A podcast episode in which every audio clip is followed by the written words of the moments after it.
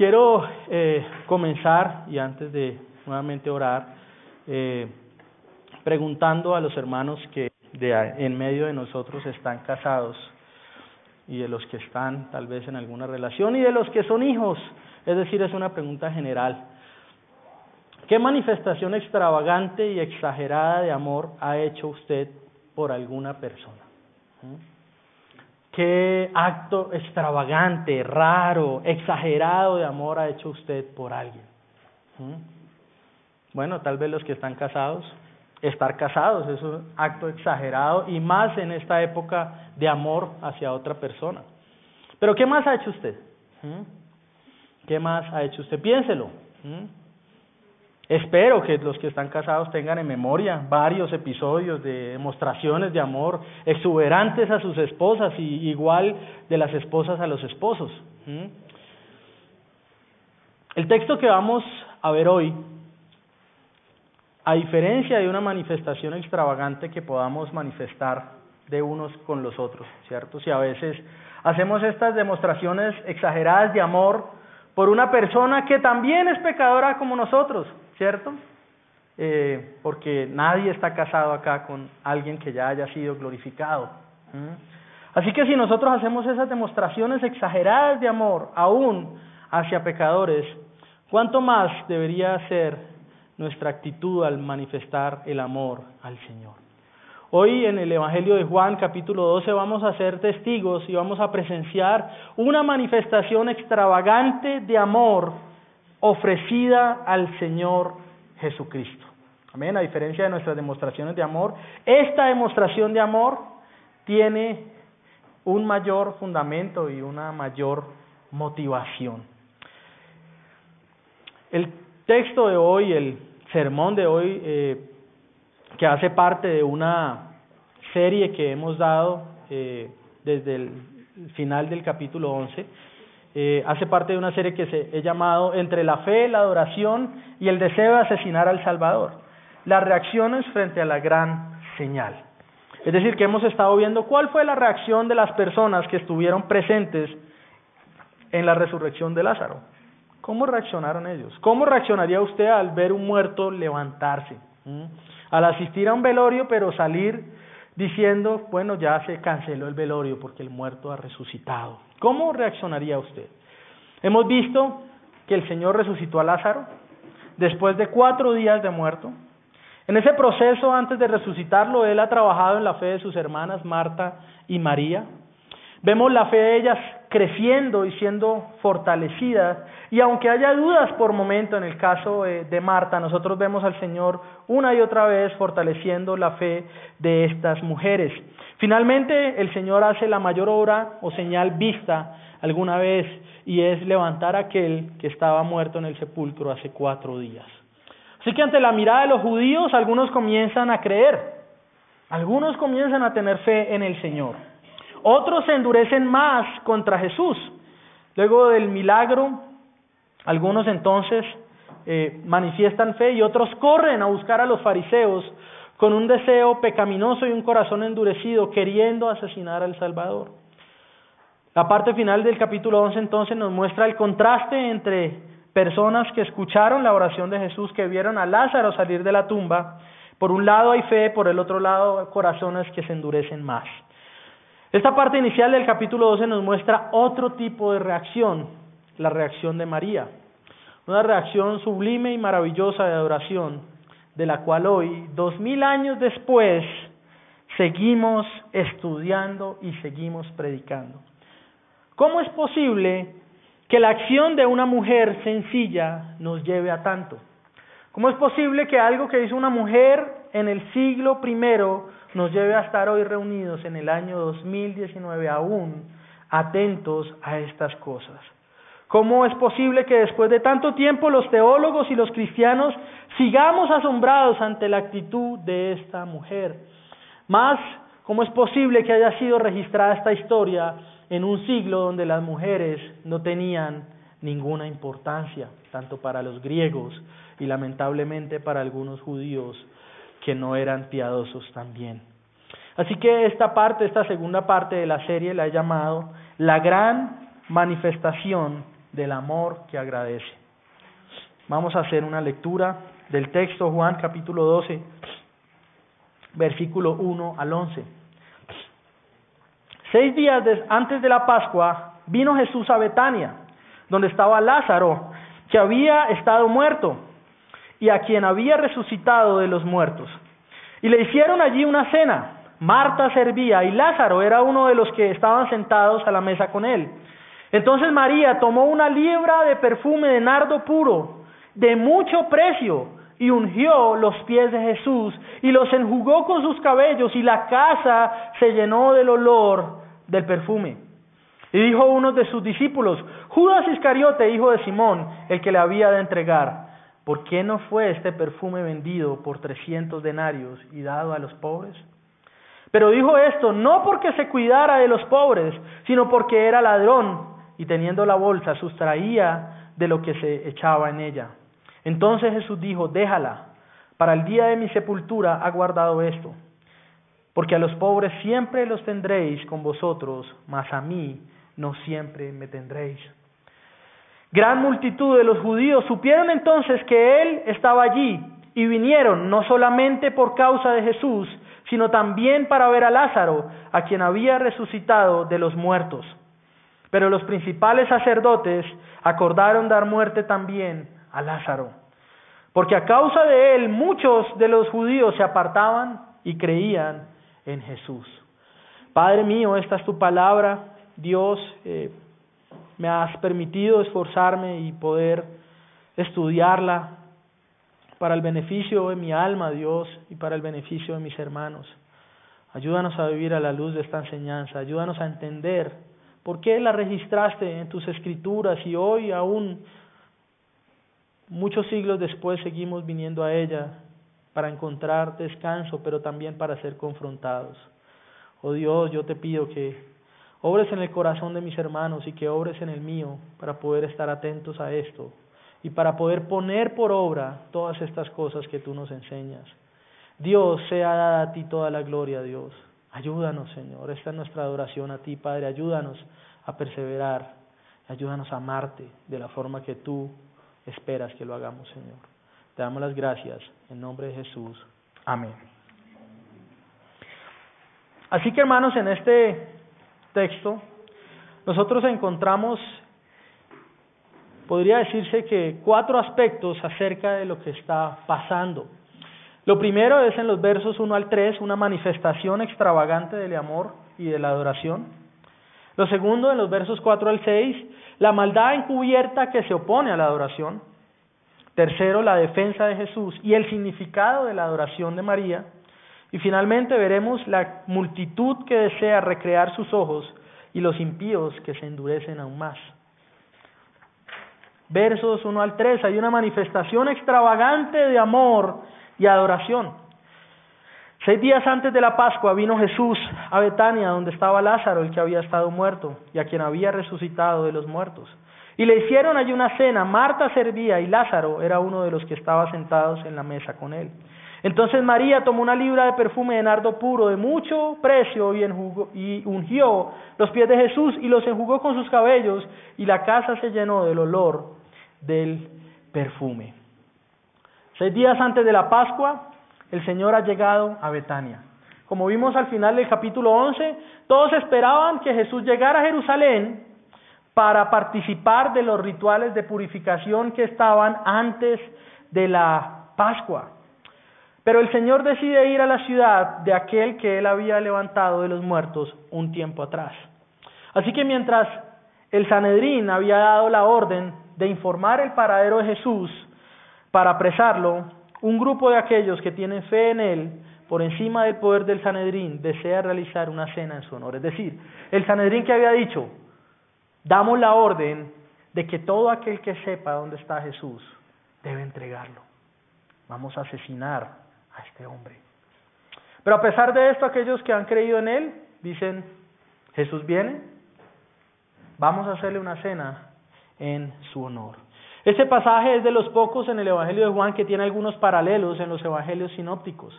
No iremos allí, a detalle, pero aquellos que estuvieron en la escuela dominical eh, tuvieron el privilegio de ir con nosotros. Así que si usted quiere profundizar un poco, puede ir a Mateo 26, versos 6 al 13, y puede ir a Marcos 14, versículos 3 al 9.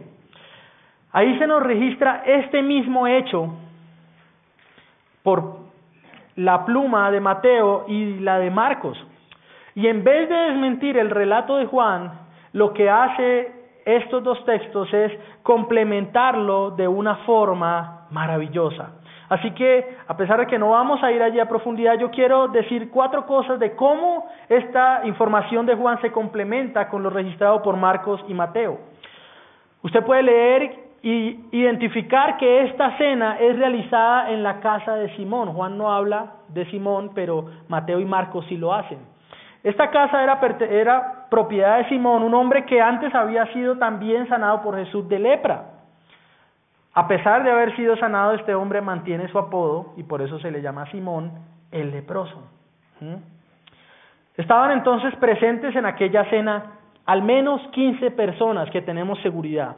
Estaba Jesús, estaban sus doce discípulos, estaba Simón, el dueño de la casa, estaba Lázaro, el que había sido resucitado de los muertos, y estaba María y estaba Marta. Marcos y Mateo también nos dan información de que el perfume lo trae María contenido en un vaso de alabastro y que se derrama sobre los pies del Señor, pero que también se derrama sobre todo el cuerpo del Salvador. Así que también este texto nos muestra que no solamente Judas se enoja con ella, sino que en su enojo Judas también contagia a algunos de los discípulos. Así que esta mujer es reprendida no solo por Judas, sino también por algunos de los demás. Juan entonces dirige su atención a algo en este texto al comenzar. Él dirige su atención y quiere que dirijamos también nuestra atención a la presencia de Lázaro en esta cena. Aquel que había estado muerto ahora está allí comiendo.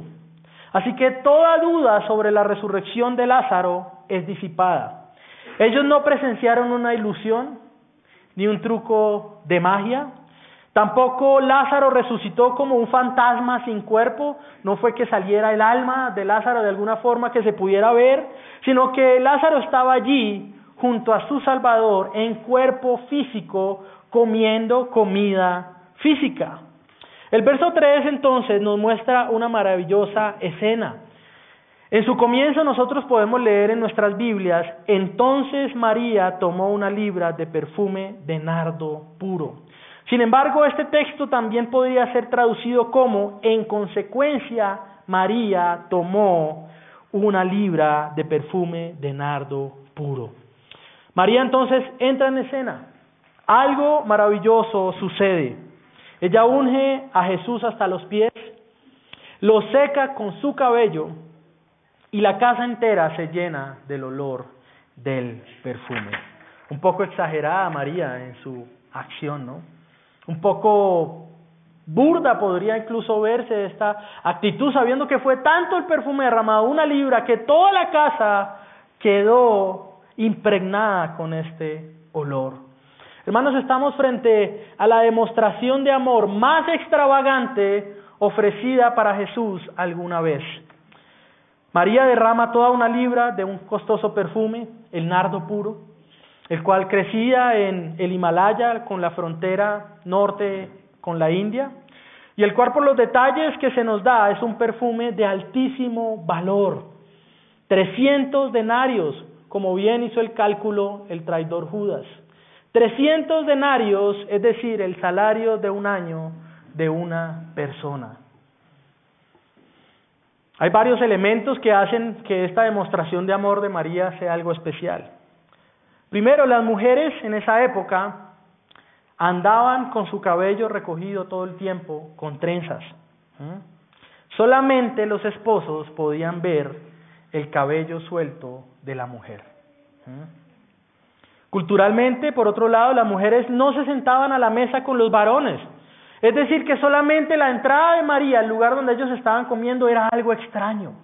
¿Cómo es posible que esta mujer se atreva a entrar allí, acá donde estamos comiendo los hombres? Otra cosa es que por lo general los viajeros cuando llegaban a una casa donde eran invitados, generalmente ellos eran eh, recibían un lavado de pies. Imagínese usted caminando por el desierto, sandalias. Y por lo general este lavado de pies lo hacía comúnmente los esclavos.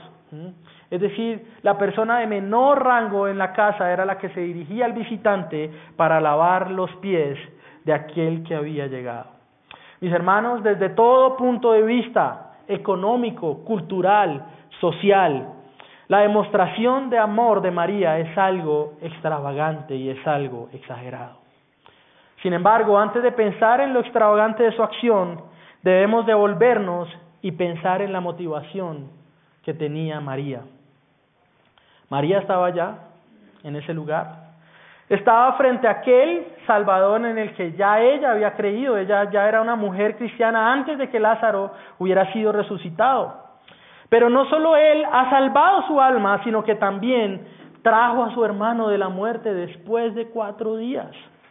María hace entonces lo que todo cristiano está llamado a hacer, y es mostrar una profunda gratitud y un profundo amor por su Salvador. Un amor y una gratitud que definitivamente se expresa en actos que se pueden ver y que reflejan una realidad que está en lo profundo del ser humano, en su corazón. Hermanos, María sabe que no importa qué tanto agradezca a Jesús o qué tan costoso haya sido el nardo puro que traía, María sabe que nada es suficiente para agradecer la gran obra que ella y su hermano han recibido del Salvador. Oh mis hermanos, todo aquel que entiende la magnitud de la grandeza de la salvación que ha recibido y el alto costo que fue pagado para lograrla, nunca estará satisfecho con su adoración y con sus expresiones de amor frente al Salvador al encontrarse con un amor tan grande. ¿Qué es suficiente, hermano, para agradecer la salvación de nuestras almas? ¿Qué es suficiente para valorar lo que el Señor Jesús hizo en nuestras vidas, que es suficiente para poder devolver aquello que el Señor hizo por nosotros. Esta, hermanos, es la convicción que movió a María para hacer esto. Es la misma convicción que movió a nuestros hermanos que murieron como mártires. Aquellos que murieron en el Coliseo romano siendo devorados por las bestias y aquellos que fueron encendidos como grandes eh, lámparas en los jardines de Nerón tenían este pensamiento en mente, aún si doy mi vida, no es poco para agradecerle al Señor. Aún si dejo que me lleven al, a ser sacrificado, a ser devorado por las bestias, es suficiente para mostrar mi amor por este Salvador. Hermano, está la convicción que llevaría años más tarde a Pablo a escribir que todo lo tenía por basura con tal de alcanzar a Cristo y que para él vivir es Cristo y morir ganancia. Esta es la convicción que mueve el corazón del cristiano para vivir. Es esa convicción, hermanos, aquello que lleva a los obreros en todo el mundo hoy a dejarlo todo por el Señor. Es esa certeza de tener un mayor tesoro en Cristo de lo que el mundo o esta tierra pueda ofrecer. Es esta certeza lo que nos lleva a veces a dejarlo a todo para servirle a Él y habiéndolo dejado todo para servirle a Cristo, sabemos que no es suficiente y no servimos nunca como anhelamos servir. Oh hermanos, aún luchamos contra el pecado. Aquel que diga que está contento con su adoración a Dios no es más que un total mentiroso o alguien que ni siquiera ha comprendido en realidad de qué se trata la salvación y el Evangelio. Y yo pregunto hoy, hermano, ¿está usted consciente de lo que es la salvación? ¿Está consciente de la vida eterna que Jesús compró con su sangre para usted? ¿Está satisfecho con su adoración al Señor? O tal vez usted está en este momento pensando, que Jesús de pronto debería estar agradecido con usted por congregarse dos horas a la semana y de vez en cuando orar el resto de los días. Mi hermano, si tú te sientes satisfecho con su vida de devoción y agradecimiento al Señor, entonces posiblemente usted no ha entendido qué es el Evangelio. Tal vez usted está acá sentado y dice, no, antes gracias. Dos horas de mi tiempo, hasta tres a veces cuando hacen agape, ya es demasiado. ¿Qué piensa usted, hermano, acerca de su vida de devoción al Señor? Nosotros fuimos salvados sin merecerlo, sin poder hacer nada en esta tierra para alcanzar la salvación, hemos sido reconciliados con Dios. Después de ser sus enemigos, hermano, después de haber aborrecido los caminos del Señor, después de haber estado por años deleitándonos en el pecado, oh mi hermano, la escritura dice que aquel al que mucho se le perdona, también mucho ama. Y esa es la convicción de corazón de todo aquel que sabe que realmente ha sido rescatado de la muerte. Todo aquel que sabe que no tenía nada para que el Señor siquiera posara sus ojos en él y que ha recibido una salvación tan grande, nunca estará satisfecho con el amor que demuestra a su Señor. María ha entendido esto y María ha respondido de la mejor manera al Salvador. Pero María también sabe algo más. El Señor ha venido prediciendo su propia muerte en varias ocasiones, tanto en público como en privado. Se puede ver eso en Mateo 16, 21. Puede ver esto también en Marcos 8, 31 al 32. Vamos a ir allí rápidamente. Marcos 8. Dice lo siguiente. Comenzó a enseñarles que le era necesario al Hijo del Hombre padecer mucho y ser desechado por los ancianos, por los principales sacerdotes y por los escribas, y ser muerto y resucitar después de tres días. Esto les decía claramente. Entonces Pedro le tomó aparte y comenzó a reconvenirle, pero él volviéndose y mirando a los discípulos reprendió a Pedro y le dijo, quítate delante de mí, Satanás. El Señor ya venía hablando acerca de su muerte. En Juan capítulo 10, cuando él dice que él es el buen pastor, él también dice, el buen pastor ¿qué hace? da su vida por las ovejas. Hermano, María sabe que en los últimos meses se ha intensificado el odio del Sanedrín por Jesús. María sabe que el plan de asesinarlo ya está andando. Convencida de que las palabras de Jesús sobre su muerte son verdad y que se cumplirán, María está profundamente conmovida por la inminente muerte de su Salvador. ¿Qué hace entonces esta mujer? decide anticiparse al día de la muerte del Señor y decide preparar a Jesús, el Salvador, para su sepultura. Hermano, tal vez María no está comprendiendo la dimensión de lo que ella está haciendo, pero veremos más adelante cómo Jesús exalta lo que ella hace. Así que esta mujer, sin importar la tradición, sin importar lo inoportuna que pueda ser su acción, demuestra su maravilloso amor por el Salvador y al mismo tiempo lo prepara para lo que vendrá.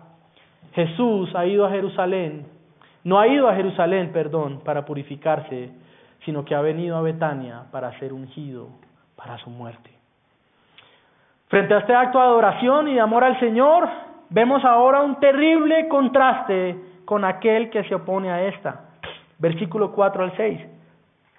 Dijo uno de sus discípulos, Judas Iscariote, hijo de Simón, el que le había de entregar, ¿por qué no fue este perfume vendido por trescientos denarios y dado a los pobres? Pero dijo esto no porque se cuidara de los pobres, sino porque era ladrón y teniendo la bolsa sustraía de lo que se echaba en ella. La maldad encubierta que se opone a toda adoración y acto de amor al Señor. Hermanos, en medio de esta maravillosa y extravagante demostración de amor a Jesús, se levanta la voz de Judas. Es interesante cómo su traición precede siempre cualquier descripción de sus acciones. Comúnmente usted ve a Juan cuando se refiere a Judas, notando primero que era el traidor, que era aquel que iba a entregar al Señor, aquel que lo iba a vender, aquel que había traicionado al Salvador. Así que antes de narrar la reacción de Judas, Juan nos pone en contexto. Este hombre que va a protestar es el mismo que entregará al Señor. Este hombre es el traidor. Judas entonces levanta su voz en contra del acto maravilloso. Lo asombroso, hermanos, y al mismo tiempo aterrador, no es solamente que se oponga ante este acto de profundo amor de María, mostrando el poco aprecio por la persona de Jesús, como si él no fuera digno de semejante ungüento caro. Lo más aterrador de la protesta de Judas es que él encubre sus oscuras intenciones con motivos que parecen ser piadosos. Terrible. Esto es terrible, hermano. Este hombre disfraza su pecado con una causa aparentemente justa.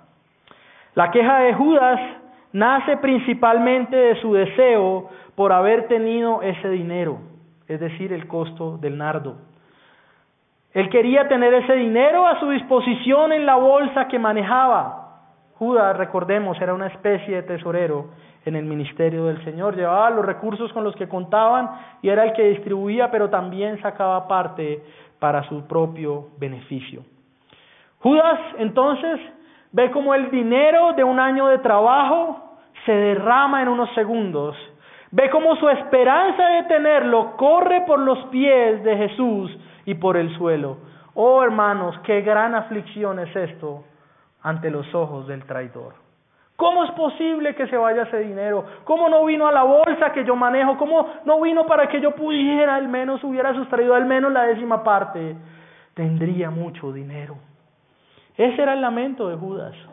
Sin embargo, él lo envuelve con algo aparentemente bueno. Habiendo deseado robar algo de ese dinero, disfraza su pecado de aparente piedad. Ese perfume se pudo vender por 300 denarios y dárselo a los pobres. Hermano Judas, mientras veía que ese frasco de alabastro era roto, hacía las cuentas en su cabeza, esto es como una libra, el nardo puro, el nardo que no es original vale tanto, el nardo puro, Dios mío, un año de trabajo derramado en unos segundos, ¿cómo es posible que esto suceda? Oh hermanos, Judas es el tipo de persona que siempre está pensando en función del dinero. ¿Conoce usted gente así? Uy, no, pero es que, no, eso, es mucha plata. Y calculan en su mente antes tan siquiera de hacer otra cosa y ya saben, esto es mucho dinero. Así que Judas critica la acción de María y por lo visto en el relato paralelo convenció a algunos discípulos en este reclamo. Es decir, el reclamo de Judas contagia también a algunos de los otros doce y como vemos en el relato de Mateo, muchos de ellos comienzan a reclamar por este desperdicio. ¿Cómo es posible que se desperdicie el dinero de un año de esta forma? Oh hermano, la reacción de Judas nos ilustra también la reacción del hombre egoísta pecador cuando presencia un acto de adoración y de amor de un cristiano. ¿Cómo es posible que deba reunirse todos los domingos? ¿No puede faltar un domingo? ¿No es suficiente con congregarse una vez al mes? ¿Por qué necesita orar todos los días? ¿Y por qué ora por todo? ¿Por qué ora hasta por los alimentos? Usted se ha vuelto un fanático. ¿Mm? Haga esto, su pastor no está acá. No están sus hermanos de la iglesia, está de vacaciones, tómese unos días libre de su fe. ¿Por qué es necesario aportar dinero a la iglesia? ¿No puede dar lo mejor a los pobres? ¿Mm? ¿Han escuchado alguna de esas reclamaciones? ¿Has pensado o ha pasado usted por alguno de esos cuestionamientos a su fe y a sus manifestaciones externas de devoción? ¿Ha sido usted cuestionado por atesorar el día del Señor? No, pero es que no le podemos invitar porque se va todos los domingos a esa iglesia a que le quiten, ¿cierto? ¿Ha pasado usted por esos cuestionamientos? Mi hermano, tú debes saber que los que aman a Cristo y lo honran verdaderamente como su Salvador deben esperar ser criticados injustamente por los impíos. Pero no solamente por los impíos, sino también incluso seremos criticados por los cristianos nominales, es decir, por aquellos que externamente dicen ser creyentes. Ojo, recordemos en ese momento, se suponía que Judas era discípulo del Señor. ¿Mm? O sea, a, María no la está criticando una, alguien que es abiertamente impío, la está criticando alguien que aparentemente es cristiano también. Podemos entonces escuchar críticas y acusaciones de los que dicen ser cristianos y entonces nos preguntan, pero ¿por qué estudiar tanto la Biblia? Tenga cuidado, la letra mata. ¿Por qué hacer devocional todos los días? Usted puede hacerlo antes del sábado, media hora de la semana. ¿Por qué servir en la iglesia si con asistir es más que suficiente. No, pero usted ¿por qué se va a esforzar en hacer eso? ¿Por qué hacer oración familiar y leer la Biblia y cantar en casa durante la semana? Uy, qué plan más harto. No, hermano, está bien que somos cristianos, pero ¿eh? ¿ha sido usted cuestionado por este tipo de cosas también? Incluso por los que dicen ser cristiano. Oh hermano, mostrar devoción genuina con manifestación de buenas obras nos pone en el centro de la crítica del impío, pero también de muchos que dicen ser creyentes. Casi nueve años atrás, cuando decidí comenzar a plantar esta iglesia, recibí muchos consejos y advertencias de aquellos que eran miembros de la iglesia donde yo asistía, comenzando por el mismo pastor. Incluso otros cristianos, amigos míos de otras iglesias, me dijeron, sea solo asistente. ¿Por qué se va a embarcar usted en eso de ser pastor? Sea solo asistente, es más, ofrende mucho. Y ya, ¿para qué se va a meter en ser pastor? Usted es ingeniero, va a ganar mucho dinero, entonces puede darlo y así tener su conciencia tranquila y que otros hagan la labor. Oh, hermanos, siempre encontraremos ese tipo de cuestionamientos. Pero la actitud de Judas no solo nos muestra su falta de comprensión del gran valor de Cristo y de su salvación, sino la tremenda perversidad de su corazón. Hermano, Judas tuvo más cercanía con Jesús que la misma María. Se esperaba de Judas que tuviera fidelidad al Señor y en vez de esto lo que manifiesta es menosprecio contra la persona de Jesús. ¿Cómo es posible este desperdicio en este hombre? ¿Cómo es posible que un perfume fino se derrame sobre este carpintero?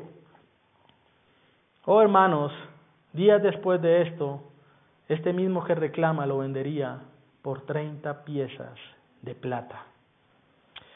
Así que Judas, como nos escribe Juan, no estaba interesado en los pobres. Él está interesado en su propio bolsillo. Su corazón está dominado por la codicia. La voz de Judas se suma a la voz de los impíos y de muchos cristianos cuando dicen, ¿para qué ofrendar en la iglesia? Mejor haré mercado a los pobres. ¿Has escuchado esto? Muchas veces el que dice ser cristiano se excusa de sus deberes para con el Señor, apelando a la obra social y a la ayuda del pobre. Sin embargo, esa ayuda muchas veces tampoco es dada. ¿Mm? Hermano, y le hable a alguien que alguna vez también fue seducido por eso. Sacando cuentas, no, no, yo mejor un mercadito. ¿Mm? ¿Cada cuánto? ¿Todos los meses? ¿A qué familia está ayudando? No, eh, en diciembre. ¿Mm? ¿Ha escuchado eso tal vez? Hermanos, debemos examinar los motivos de nuestro corazón. Nuestro corazón nos engaña. Muchas veces actúa de esta forma encubre nuestra maldad y nuestro egoísmo con razones que parecen ser piadosas. Sin embargo, por más piedad que aparentemos, no podemos engañar a nuestro Señor. Él conoce todas las cosas y puede ver cuál es la verdadera intención de su corazón. Hermano, terrible cosa es disfrazar la codicia con apariencia de piedad, pero todos aquellos falsos tendrán su paga y al igual que Judas, el ladrón y traidor, terminarán probando la muerte eterna si no se arrepienten de su maldad. Oh hermano, qué terrible cosa es ocultar los deseos egoístas con apariencia de piedad. Y esto es algo que no es ajeno a nosotros. Vemos cantidad de ministerios cristianos que hacen alguna obra social, que no muestran sus libros contables y que no muestran el resultado y las cosas que reciben como donación y vemos al mismo tiempo a los pastores que dirigen estas organizaciones acumulando riquezas y cosas en esta tierra. Oh hermanos, todos aquellos que utilizan la labor misionera o la labor social para encubrir malos deseos serán desenmascarados. En el día final nuestra obra será puesta en el fuego y se sabrá que era hojarasca, paja y heno o por otro lado que era oro y algo de gran valor. Así que Judas muestra, manifiesta su perversión una vez más. Su traición no sería algo para sorprenderse, sino más bien el reflejo evidente de lo que Judas siempre fue. Judas no perdió su salvación porque, bueno, primero no se puede perder, pero segundo, él no la perdió porque Judas nunca fue salvo. Judas nunca fue un hombre regenerado y este hecho acá en Juan capítulo 11 nos muestra la perversión del corazón que siempre tuvo este hombre ladrón. Así que en medio de la situación difícil, una mujer en medio de hombres, siendo criticada duramente por no ser tan piadosa, por no haber vendido el nardo y haberse dado a los pobres, por ser inoportuna por su acción, en medio de esa situación se levanta la voz de su Salvador en su defensa. Versos 7 y 8. Entonces Jesús dijo, déjala, para el día de mi sepultura ha guardado esto, porque a los pobres siempre los tendréis con vosotros, mas a mí no siempre me tendréis. Todos critican a María, sin embargo, aquel que es mayor que todos en esa habitación, Jesús, levanta su voz para defenderla. Jesús nos indica el significado también de esta obra maravillosa que trasciende el entendimiento de María. María no entiende mucho lo que está haciendo, ya solo sabe y ha creído en los anuncios de la muerte del Señor. Y entonces ella derrama este perfume para ungirlo, para prepararlo para la muerte, pero ella no comprende la trascendencia de esto, ella lo prepara para su sepultura. Jesús cita un texto de la ley en Deuteronomio, capítulo 15, versículo 11, para apuntar al hecho de que siempre habrán pobres. Pero esta oportunidad para adorarlo es única y María lo sabía.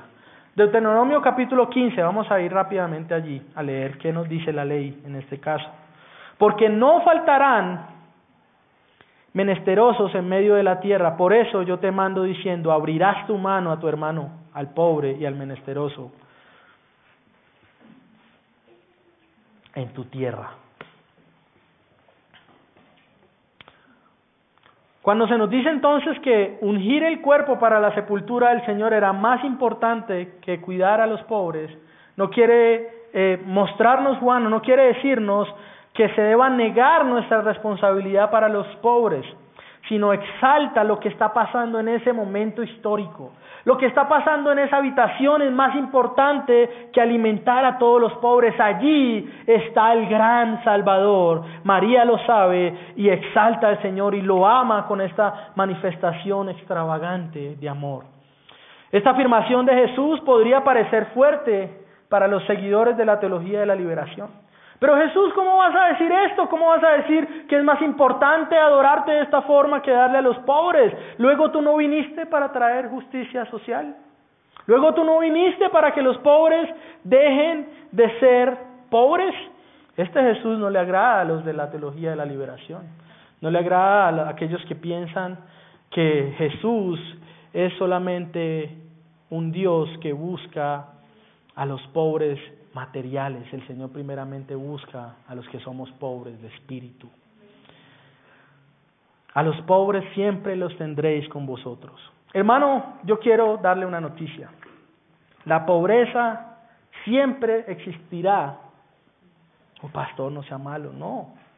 Siempre existirá mientras exista el pecado en el mundo. Mientras haya avaricia, mientras haya egoísmo en el ser humano, siempre habrán personas pobres. Es por eso que aunque estamos llamados como iglesia a ayudarles, debemos saber que como iglesia nunca podremos erradicar la pobreza de este mundo. No es la función de la iglesia dejar que hayan pobres en este mundo. Solamente cuando regrese el Señor y limpie esta tierra de pecado, podremos ver al mundo libre de la pobreza. Nos duele la pobreza, claro. Debemos orar y obrar para ayudar a hermanos y a personas que estén en necesidad? Claro que sí, claro que sí. Pero debemos saber también que esta siempre existirá. Esto es un aliento para la obra social. En vez de ser un impedimento, es un aliento para que sigamos con esta obra. Debemos seguir ayudando a los pobres. Debemos seguir haciendo la obra en la Guajira, por ejemplo. Sin embargo, sabemos que posiblemente nunca hagamos desaparecer la pobreza allí. Es por eso que lo más importante es la predicación del Evangelio. toda obra social o ayuda al pobre que no apunte hacia Jesús con la predicación es una obra vacía o inútil. Es una obra que también puede hacer el impío. Así que nos preguntamos, ¿seguiremos apoyando a los pobres? Claro que sí, pero con una motivación correcta y con la esperanza en nuestro Salvador, compartiéndoles primero nuestra mayor riqueza, que es el Evangelio de Cristo. Esta convicción nos libera de la frustración en la obra social. Hermanos, los que de ustedes hayan hecho obra social alguna vez pueden saber que es frustrante. Yo trabajé algunos meses en un centro de rehabilitación donde se recibían habitantes de calle y fui profesor de teología de algunos y de un grupo de 12 varones o 13, tal vez uno aún permanece en los caminos del Señor. Así que si lo viéramos desde la mirada del hombre, no habría ni siquiera motivo para seguir haciéndolo, pero nosotros lo vemos desde el punto de vista de nuestro Señor. Esto nos ayuda entonces a perseverar en las cosas que hacemos por los necesitados, para mostrar la gloria de nuestro Señor. Así que hermanos, sabremos que seremos criticados por las manifestaciones de amor al Señor. Sabemos que es la exaltación al Salvador aquello que está por encima de la ayuda al pobre y al mismo tiempo aquello que nos mueve a ayudar al pobre. Juan entonces nos deja ver algo más también en esta parte del relato y da una evidencia del alcance del endurecimiento contra Dios y la maldad humana. Oh hermano, esto que se nos habla en los versos 9 al 11 es terrible. La multitud que desea recrear sus ojos y los impíos que se endurecen aún más. Gran multitud de los judíos supieron entonces que él estaba allí y vinieron no solamente a por causa de Jesús, sino también para ver a Lázaro, a quien había resucitado de los muertos. Pero los principales sacerdotes acordaron dar muerte también a Lázaro, porque a causa de él muchos de los judíos se apartaban y creían en Jesús. Hermanos, ya habíamos visto en la final, en la parte final del capítulo 11 que algunos a pesar de ver el maravilloso milagro hecho en la vida de Lázaro, se dirigen a Jerusalén a darle aviso a los fariseos y a los miembros del Sanedrín, movidos por el endurecimiento en contra del Señor. En esta reunión entonces Caifás, como vimos, guía a los miembros del Sanedrín a hacer lo que ellos ya habían decidido hacer en su corazón, es decir, él los guía a dar la orden de matar al Señor. Ahora su plan se hace público el plan se hace público. No es algo entonces escondido que se hable en la intimidad de los fariseos y de los miembros del Sanedrín. Es algo que todo el pueblo ahora sabe. Ellos quieren asesinar al Señor. Así que el testimonio sobre la resurrección de Lázaro se esparce como pólvora. Y entonces en Jerusalén hay expectativa por la aparición de Jesús. Aquellos que lo esperan son informados de la presencia de Jesús en Betania, es decir, recordemos, Betania estaba a tres kilómetros de Jerusalén. Es posible que Jesús llegara a Betania como parte de la caravana que iba a Jerusalén a la Pascua y en el camino de la caravana decidiera quedarse en Betania. Entonces aquellas personas que siguieron hasta Jerusalén dieron la nueva noticia. Jesús está en Betania. ¿Qué sucede entonces? Viene una multitud a Betania. El humilde pueblo no había recibido nunca tantos visitantes al mismo tiempo. Oh hermanos, una caravana de curiosos y de hombres hambrientos de satisfacer su deseo de ver el espectáculo del resucitado y el obrador de milagros ha llegado a Betania. Hermano, para el Señor no es algo extraño cuando vienen multitudes a una iglesia esperando recibir su milagro hoy. Cuando vienen multitudes a las campañas de sanidades y milagros, el Señor ya sabe qué es eso. Allí Él lo está presenciando. Viene una multitud, pero no escucharlo a Él. Ellos quieren ver a quién? A Lázaro. Ellos quieren, vea, era verdad y había estado muerto. ¡Uh! Impresionante. ¿Mm? El Señor sabe que es ver venir a una multitud movida solo por sus deseos de ver cosas místicas y señales. Sin embargo, el Evangelio de Juan nos deja ver en el capítulo 2 que Él no se fía de estas personas porque Él conoce el corazón. Oh, hermanos, si nosotros pudiéramos, pusiéramos una pancarta fuera de nuestra iglesia y diciendo, ven todos los domingos por tu milagro, usted tendría que hacer fila para entrar acá. Usted tendría que hacer fila para entrar a nuestro culto. Si pusiéramos afuera, hoy gran quema de tarjetas de crédito porque por fe todas las deudas van a ser canceladas, no habría espacio suficiente y tendríamos que pedir el campín alquilado por unas horas para esto.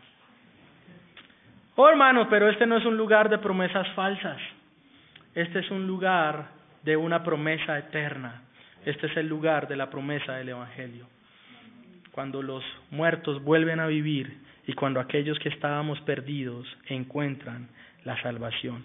Al Señor no le toma por sorpresa, hermanos, aquellos lugares de miles y miles y miles y miles que solo quieren venir a ver un buen show, un buen concierto tal vez, un grupo de alabanza, tal vez mucho más profesional y mejor que el nuestro.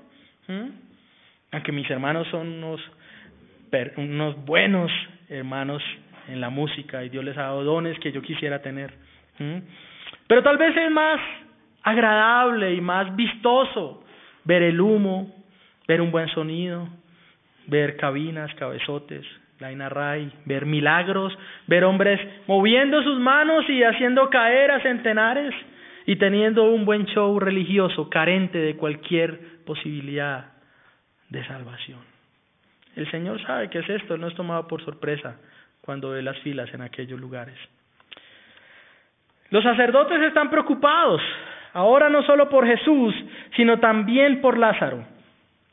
A causa de su resurrección y de su testimonio, algunos se apartaron de la enseñanza de los fariseos y de la adoración en el templo y comenzaron a seguir a Jesús. Oh hermanos, la sola presencia de Lázaro en cualquier lugar era una ofensa para ellos. Recordemos que el Sanedrín tenía miembros de los saduceos y los saduceos eran judíos que no creían en la resurrección, ese era su pilar de doctrina. Así que el solo hecho de ver a Lázaro respirar era una ofensa terrible contra su sistema de creencias. Así que ellos dan una muestra más del endurecimiento del corazón. En vez de adorar al Señor por la obra hecha en Lázaro, el verso 10 nos muestra la grandeza de su endurecimiento. Ahora no quieren matar solo a Jesús, sino también a Lázaro. Oh, mis hermanos, qué endurecido y orgulloso es el corazón del incrédulo.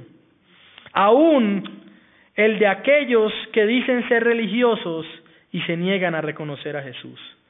Hermanos, en muy poco tiempo hemos visto cómo los representantes más prominentes del judaísmo y de la moral se han convertido en una junta de asesinos vulgares.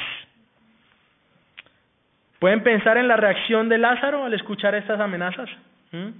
Puede escuchar a Lázaro recibiendo al mensajero diciéndole, Lázaro, ten cuidado, te van a matar. Estuve muerto cuatro días, conozco el que resucita a los muertos, ¿de qué voy a temer? Yo seguiré hablando acerca de mi Salvador. Lázaro da testimonio del Señor ya no teme al hombre, ya no teme a la muerte. Él sabe que es escuchar la voz del Hijo de Dios y salir de la tumba, mis hermanos. Este texto debe llevar a recordarnos que la enemistad contra Dios no tiene límites y que los hombres son cegados por su duro corazón y capaces de hacer cualquier cosa necia y pecaminosa con tal de no reconocer el señorío de Cristo. Tal es la dureza del corazón del hombre. Pero hermano, yo quiero decirle otra cosa, así éramos nosotros también, así era usted y así era yo. Y tal vez, hermano, así son algunos de ustedes que me escuchan hoy. Su corazón endurecido pone barreras, pone pretextos para no seguir al Señor. ¿Qué es necesario entonces? Es necesario que Dios obre, que venga, que cambie nuestro corazón, que quite el corazón de piedra y ponga un corazón de carne y haga añicos todos nuestros pretextos para no seguirlo a Él. Pasaremos entonces de aborrecer a Cristo a amar a Cristo. pasaremos de correr, apartarnos de Cristo, a correr hacia el Señor. Oh mis hermanos y aquellos que me escuchan, mi anhelo es que su corazón deje de endurecerse contra el Salvador, porque Él es digno no solo de que confiemos en Él, sino de que demos muestra de nuestro amor, algunas más extravagantes que otras, pero todas de valor ante sus ojos. Mis hermanos, nuestro Señor es tan valioso que aún María sabía que ese gran acto de humildad y amor desmedido se quedaba corto ante las bendiciones que ella había recibido. Esto debe llevarnos a meditar en cómo llevamos nuestra vida cristiana. Ese texto nos muestra diferentes reacciones al milagro. Algunos han creído, otros se endurecen. María expresa su amor de forma extravagante a Jesús y debemos preguntarnos entonces en qué grupo de personas podríamos ubicarnos nosotros. ¿Dónde está usted? ¿Qué tipo de aprecio tiene usted por el Señor? ¿Cómo se hace evidente y visible? Ojo, debemos cuidarnos de las manifestaciones externas de piedad como la de Judas, que venía de un corazón pecaminoso. Pero definitivamente todo hombre convertido al Señor da manifestaciones de amor por el Salvador. Oh hermano, tal vez usted me diga que atesora al Señor, tal vez usted me diga que es cristiano, Tal vez algunos han firmado compromisos de membresía en esta iglesia o en otra. Pero si sus actos realmente no muestran que usted ama al Salvador, usted se está engañando a sí mismo. Si para usted es mucho servir al Señor, si para usted es mucho congregarse, uy, ahora una hora más y que una escuela dominical, ¿por qué? ¿Mm? Si usted siente que le está dando demasiado al Señor, Hermano, tal vez usted ni siquiera haya recibido la salvación de Cristo. Nosotros debemos tener mucho cuidado y examinarnos. ¿Cómo es posible decir que amamos al Señor si ni siquiera atesoramos la comunión con sus hijos? ¿Cómo es posible decir que amamos a Dios si cualquier excusa para no venir el domingo es válida? Pastor, es que tengo un poco de como gripita. Me quedo viendo series toda la mañana. ¿Cómo es posible decir que realmente amamos al Señor si ni siquiera estamos dispuestos a leer la Biblia en la semana? ¿De qué amor está hablándome usted? Mis hermanos, aunque este acto de María no establece un dogma en cuanto a la cuantía de nuestras ofrendas, es decir, nosotros no podemos usar este texto para decir, bueno, ¿sabe qué? Entonces usted tiene que traer todo lo que ganó en el año a la iglesia y pactarlo al Señor. Este texto no es para eso. Este texto no debe ser utilizado para esto, pero sí puede ser usado para darnos una descripción hermosa de cómo debe ser el amor expresado por todo discípulo de Cristo y de cómo debe ser nuestra actitud ante la adoración. Un amor desinteresado, humilde, un amor que reconoce lo poco que da aún cuando se entregue la vida misma, un amor que reconoce una gran deuda y un gran Salvador, un amor que reconoce a Cristo, al buen pastor, al Cordero de Dios, como el digno de mis más grandes manifestaciones de amor. Puede que usted sea casado, yo estoy a punto de casarme y tal vez si le pido a Dios que en todos los años que me quedan hasta morir pueda yo dar grandes demostraciones de amor para Ari. Pero ella debe saber que mis más grandes manifestaciones de amor serán para el Señor. Entregar mi vida será para el Señor. Amarla a ella incluso será para el Señor. Así que hermanos, ¿qué tipo de amor muestra usted a Cristo? ¿Qué tipo de salvación refleja el amor que usted muestra al Señor? Aun cuando entregamos la vida misma siendo obreros, aquellos que anhelan el obispado, aquellos que anhelan ser misioneros. Yo quiero decirle, hermano, aunque usted lo logre y el Señor lo llame usted ejerza y el resto de sus vidas, usted deje todo abandonado, carrera, un buen sueldo, unos títulos, así usted deje todo eso de lado y lo ponga por basura, nunca será suficiente para responder al amor tan grande que usted ha recibido del Señor. Oh hermano, bendito es nuestro Salvador, glorioso. Yo era un pecador, hermano. Escapaba del Señor, pero ahora soy un pecador redimido por la sangre del Cordero. Y si usted entiende la profundidad de su pecado pasado contra Dios, usted entenderá la necesidad de amarlo y de entregar su vida a Él. No será una opción más, no será una posibilidad más para usted. Algunas aplicaciones para terminar. a la iglesia. ¿Cómo es el tipo de adoración y de amor que manifestamos al Señor? Y no estoy hablando solo de los cánticos, no solo estoy hablando de que nos dispongamos de manera correcta a cantarle. ¿Cómo está durante nuestra semana el amor a Dios? Nuestra adoración es limitada y siempre se pregunta si no estoy, dando mucho a mi Señor. Pero es que, uy, no, no, ya no voy a, no, no, porque una hora más o venir a hacer aseo, no, hay cosas más importantes, sí, no, estoy, estoy dando mucho, tengo que tener cuidado. Mm. ¿Cómo está nuestra manifestación de amor al Señor? Somos llamados a reconocer a Jesús como el único digno de nuestro servicio y de nuestras manifestaciones de amor. Él es digno de que le sirvamos. Él es digno de que entreguemos nuestras vidas. Él es digno de que amemos su presencia y de que escapemos del pecado. Iglesia, no importa lo mucho que digamos que somos creyentes, si nuestra adoración no es sincera y nuestro amor no se manifiesta en actos, somos grandes mentirosos. Así nos llamemos reformados. ¿Mm? Iglesia, a pesar de esto, usted debe cobrar ánimo. Y yo debo cobrar ánimo. Oh hermano, yo al preparar esto me sentía muy confrontado y muy entristecido por muchos de ustedes.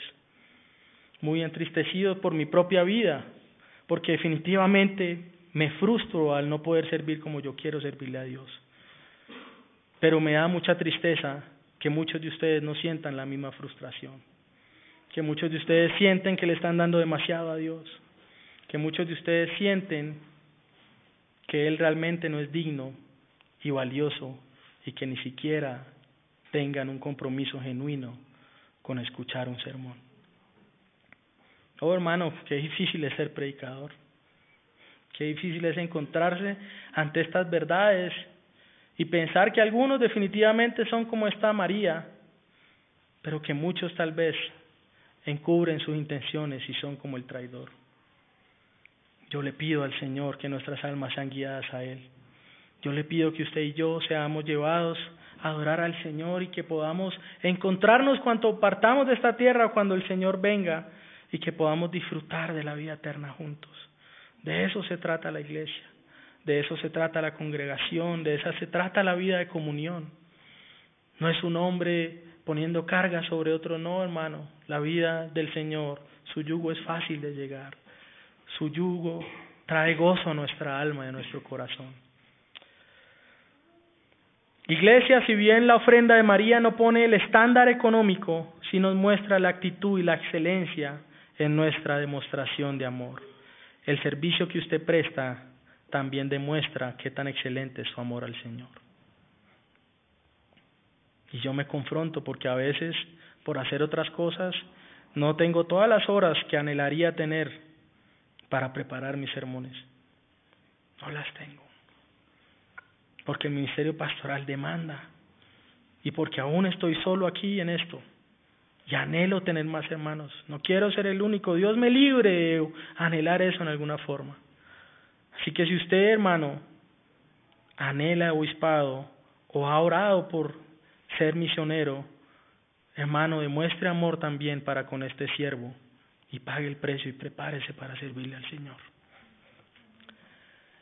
Finalmente, usted que nos visita hoy, yo quiero decirle que Jesús es digno. Usted debe poner su confianza en Él y venir a buscarle y entregar su vida a Cristo. Nadie en esta tierra puede mostrarle el amor que Él puede mostrarle a usted. Nadie, nadie, ni su carrera, ni nada puede mostrarle a usted el amor que Jesús puede mostrarle. Él lo vale todo. Jesús lo vale todo. Es el mayor tesoro. No escape de Jesús. No escape de Él, no ponga excusas, no ponga más frases aunque parezcan bonitas para escapar de Él. Él es digno de nuestras vidas. Y aun cuando las entreguemos, no deja de ser muy poco delante de Él. Gloria a Dios que nos permite en alguna forma servirle, conocerle. Oh hermano, que nuestra iglesia pueda ser iglesia de gente que realmente ama al Señor ¿De qué sirve crecer en números? ¿De qué sirve llenar un salón? Si necesitamos realmente llenar nuestro corazón de amor por el Señor. Oh, mi deseo, hermanos, y para mis hermanos que son miembros de esta iglesia, es que podamos realmente vivir en estas cosas, que podamos ser retados y que podamos entregar nuestras vidas a Cristo. Padre, te damos las gracias por este día, Señor. Gracias porque tu palabra es un espejo, Señor, y no siempre nos vemos bien, Señor. Al lado de esta humilde mujer, Señor, que desató sus cabellos, que derramó este perfume, Señor. Oh, cuán cortos quedamos, Señor. Y aún ella sabía que era poco lo que estaba haciendo, Señor, por demostrarte amor, Señor. ¿Qué otra forma de responder a tu amor sino haciendo actos también de gratitud y viviendo para ti, Señor? Oh Padre, yo te pido que tengas misericordia de esta iglesia, porque aún somos hallados faltos, Señor. Y de eso yo soy el primero, Señor. Ayúdanos como iglesia a atesorar la comunión. Ayúdanos a atesorar tu palabra. Ayúdanos a atesorar los espacios que ponemos para comunión, para formarnos, para estudiar tu palabra. Ayúdanos, Señor, a atesorar tu día. Ayúdanos a orar todos los días. Ayúdanos a buscarte. Ayúdanos a amarte. Ayúdanos a tener cuidado del pobre. Ayúdanos, Señor, a exaltarte y a vivir para ti. Ten misericordia, Dios, de aquellos que entraron acá y que no han nacido de nuevo, Señor. Si te place, Dios, por medio de esta predicación humilde, Señor, hazlos que nazcan de nuevo, hazlos que se sumen a este redil, hazlos que pongan tu su mirada en ti, Señor, oh, por favor, Dios. Gracias por este día, Señor, y que podamos responder de la forma correcta al amor tan grande que tú nos has dado, Señor. Te somos deudores, Señor te somos deudores. Dios, gloria a ti por salvarme, Señor. Gloria a ti por salvar a aquellos de mis hermanos, Señor, que han sido salvados. Gloria a ti por tu misericordia. Ayúdanos a ser una iglesia que crezca en el amor a ti y en el amor al hermano, Señor. Gracias por este día que nos das. Amén. Hermanos, vamos a responder si en alguna forma podemos hacerlo, cantándole al Señor. Y reconociendo sus bondades.